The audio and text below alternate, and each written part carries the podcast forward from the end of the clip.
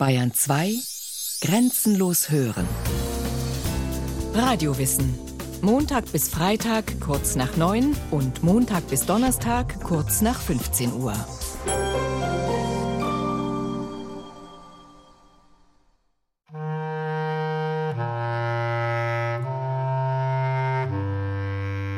Es soll ein gemütlicher Abend werden, mit leckerem Essen, auf der Couch flezen und einem guten Film. Einfach mal Ruhe und allein sein.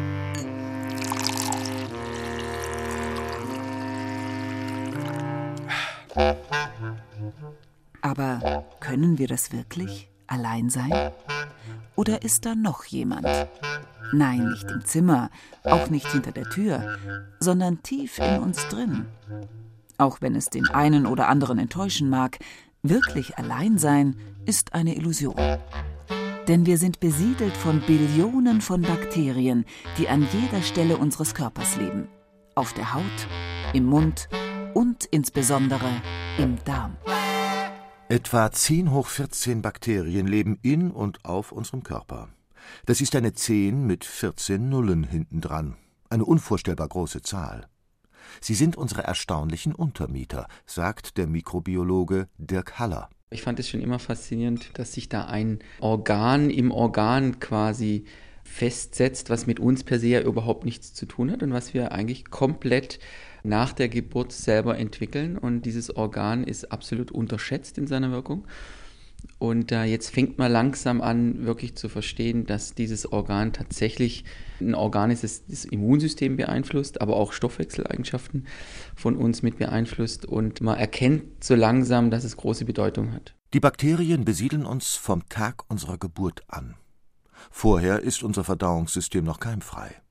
Aber gleich, wenn wir den Mutterleib verlassen, geht es los. Tausende verschiedener Arten von Bakterien kolonialisieren unseren Körper, insbesondere unser Verdauungssystem. Ohne sie hätten wir wohl keine Überlebenschance. Wenn Sie keimfrei leben wollten, würden Sie das nicht lange tun. Ganz klar. Das hat man an, an keimfreien Tieren auch ganz toll gezeigt, dass äh, wenn sie ohne Flora aufwachsen und diese Mäuse kann man ja keimfrei halten. Das sind so ganz alte Arbeiten aus Skandinavien. Und die Mäuse sind absolut gesund, aber sie sind natürlich extrem gefährdet, wenn jetzt Pathogene in dieses Milieu reinkommen. Pathogene, also die bösen, krankmachenden Bakterien, die überall auf uns lauern, im Essen, in der Luft und an allem, was wir anfassen. Unser Verdauungssystem hat eine Fläche von bis zu 500 Quadratmetern. Das entspricht in etwa der Größe von zwei Tennisplätzen. Wären im Verdauungssystem nicht andere Bakterien, die uns beschützen können, hätten wir es schwer. Dann hat der pathogene Mikroorganismus freien Lauf und ähm, so eine Salmonelleninfektion, die Ihnen vielleicht mal eine Woche Durchfall beschert, würde Sie umbringen, ganz klar. Aber wir sind ja nicht allein, sondern leben mit Bakterien, von denen manche auch als heimliche Helfer dienen. Die ersten gefährlichen Bakterien zeigen sich bereits, wenn wir den Mund aufmachen. Die Pizza, der Salat oder die Apfelschorle. Sobald wir anfangen zu essen und zu trinken, treffen wir auf Bakterien. Im Mund besonders gefürchtet ist der Streptococcus mutans, der Karieserreger. Er ist bei nahezu allen Menschen im Speichel nachweisbar. Und während wir munter kauen und die Nahrung hin und her schieben, bilden die Kariesbakterien aus dem Zucker im Mund einen Stoff, mit dem sie sich am Zahnschmelz festhalten können. Doch damit nicht genug. Den Plagegeistern schmecken Kohlenhydrate ebenso gut wie uns. Dumm nur, dass sie diese in Milchsäure umwandeln. Und die greift unseren Zahnschmelz an. Karies. Es geht weiter, tiefer hinab in unseren Verdauungstrakt. Wenn der zerkaute Brei aus unserem Mund die Speiseröhre hinuntergewandert ist, landet er im Magen, einer unwirklichen Umgebung. Dort geht es ziemlich sauer zu, jedenfalls wenn wir morgens aufwachen.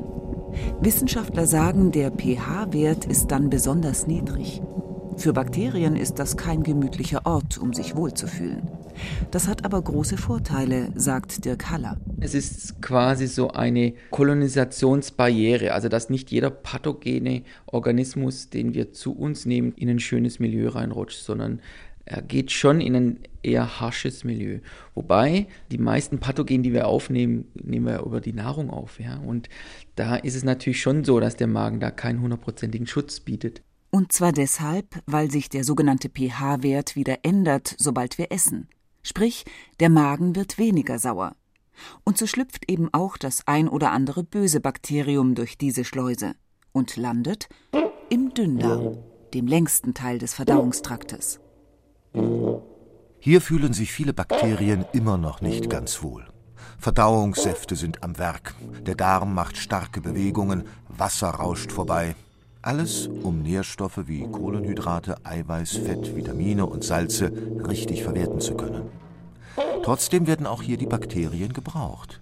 Wieder um böse Keime, die den Magentrakt überlebt haben, abzuwehren. So eine Salmonelle die hat halt eben so bestimmte Faktoren, um sich dem entgegenzusetzen. Die ist dann beweglich, die ist relativ schnell an, an der Darmwand dran, setzt sich fest und geht sogar in die Darmwand rein, um quasi diesem Milieu auch zu entkommen.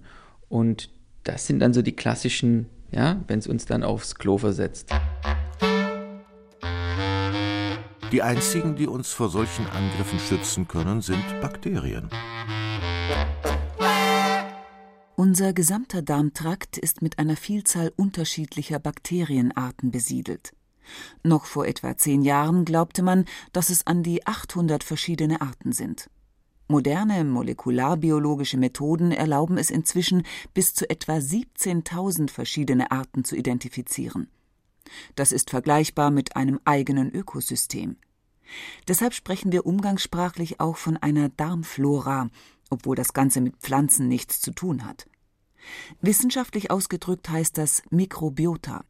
Und mit dieser Bakterienmischung leben wir im Normalfall gut zusammen. Denn die Bakterien beschützen uns nicht nur vor krankmachenden Mikroorganismen, nein, sie profitieren auch von uns. Es geht ja auch darum, dass die Nährstoffe brauchen. Ja, auch sowas Triviales. Die fressen dann zum Teil Schleim, den wir produzieren. Sie knabbern bestimmte Kohlenhydrate auf der Darmwand an und bilden dann so einen Film. Man denkt auch, dass das so eine Art Biofilm ist. Ein festes Ökosystem, was quasi assoziiert ist mit dem Darm.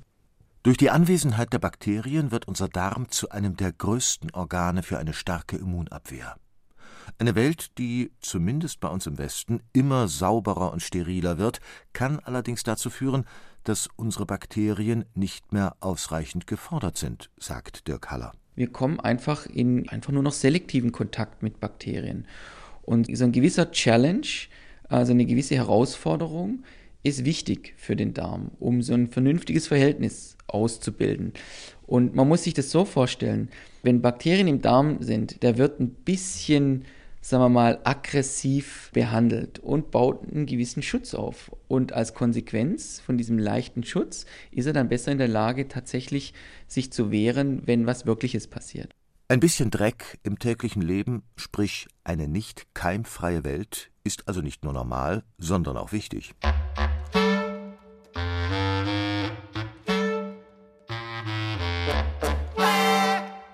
Bei der Zusammenarbeit unseres Darms mit den Bakterien wird sogar kommuniziert.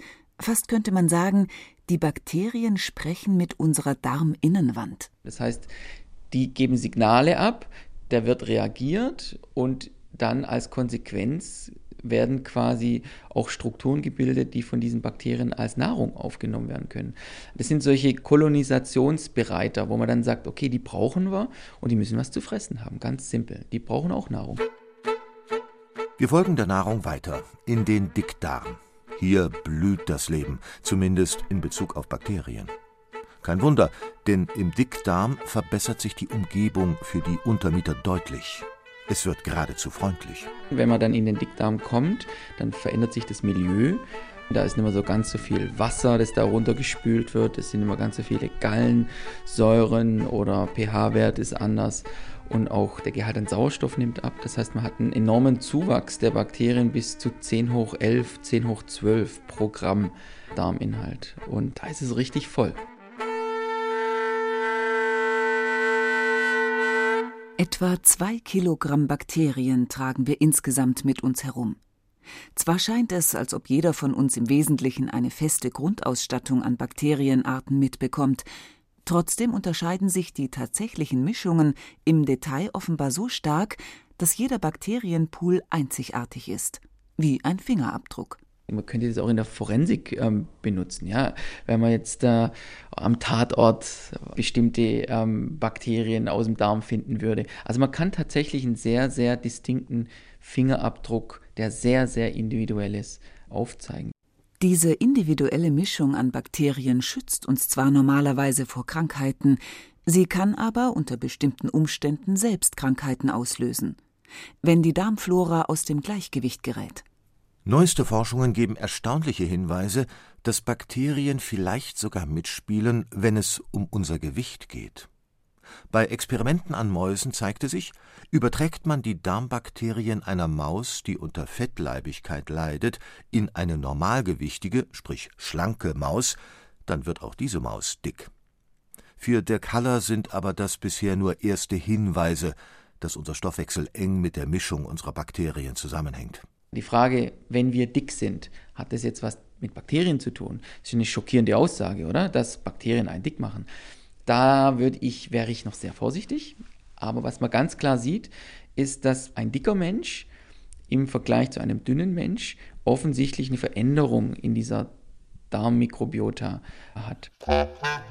War also nichts mit der Ruhe und dem Alleinsein. Aber mal ehrlich, Wer will schon auf ein starkes Immunsystem verzichten? Wer will nicht, dass böse Mikroorganismen, die in unseren Körper eindringen, auf eine schlagkräftige Armee von Bakterien treffen, die alles tun, um die Angreifer abzuwehren? Wer wäre im Gegenzug nicht bereit, diesen Untermietern ein gemütliches Zuhause und genügend zu essen zu bieten? Wie unsere persönliche Mischung an Bakterien genau funktioniert, ist für die Wissenschaft in großen Teilen immer noch ein Rätsel. Zu vielfältig sind die Unterschiede der einzelnen Spezies, zu kompliziert deren Zusammenspiel als Ganzes. Klar ist aber, ohne unsere Bakterien würden wir wohl kaum lange überleben.